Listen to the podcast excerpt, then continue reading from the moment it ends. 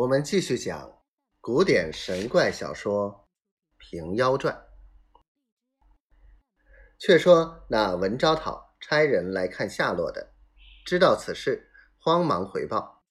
文昭讨大惊，即同曹昭讨、王信三匹马，领了随身军士，亲到甘泉寺来。众僧正待商量盛宴之事，报道。文昭讨到了，吓得他颠之倒之，连老僧诸葛随志也出来迎接。见了文昭讨，一起下跪。文昭讨还在一信之间，慌忙扶起，道：“吾师何行此礼？”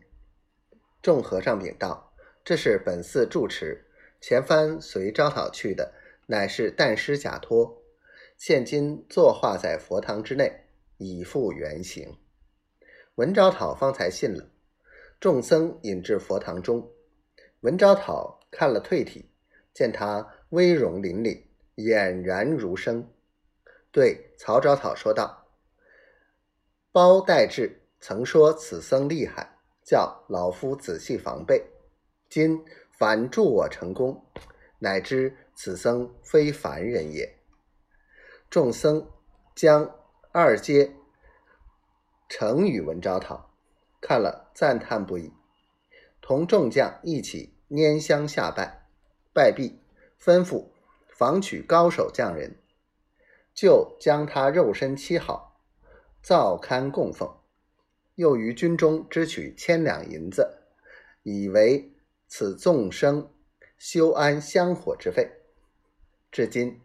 担子和尚真身还在甘泉寺中，做了本寺伽蓝，土人称为担子菩萨，或称担头菩萨，香火不绝。后人有诗题甘泉寺碧云：“三遍道书都是假，一招破假即成真。若从得意中间破。”便是竿头进步人。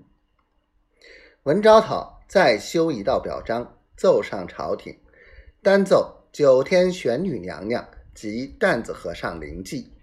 却说枢密院将两次表彰进城预览，仁宗皇帝龙颜大喜，即时圣旨行下贝州，将妖贼王泽寄于本州市曹。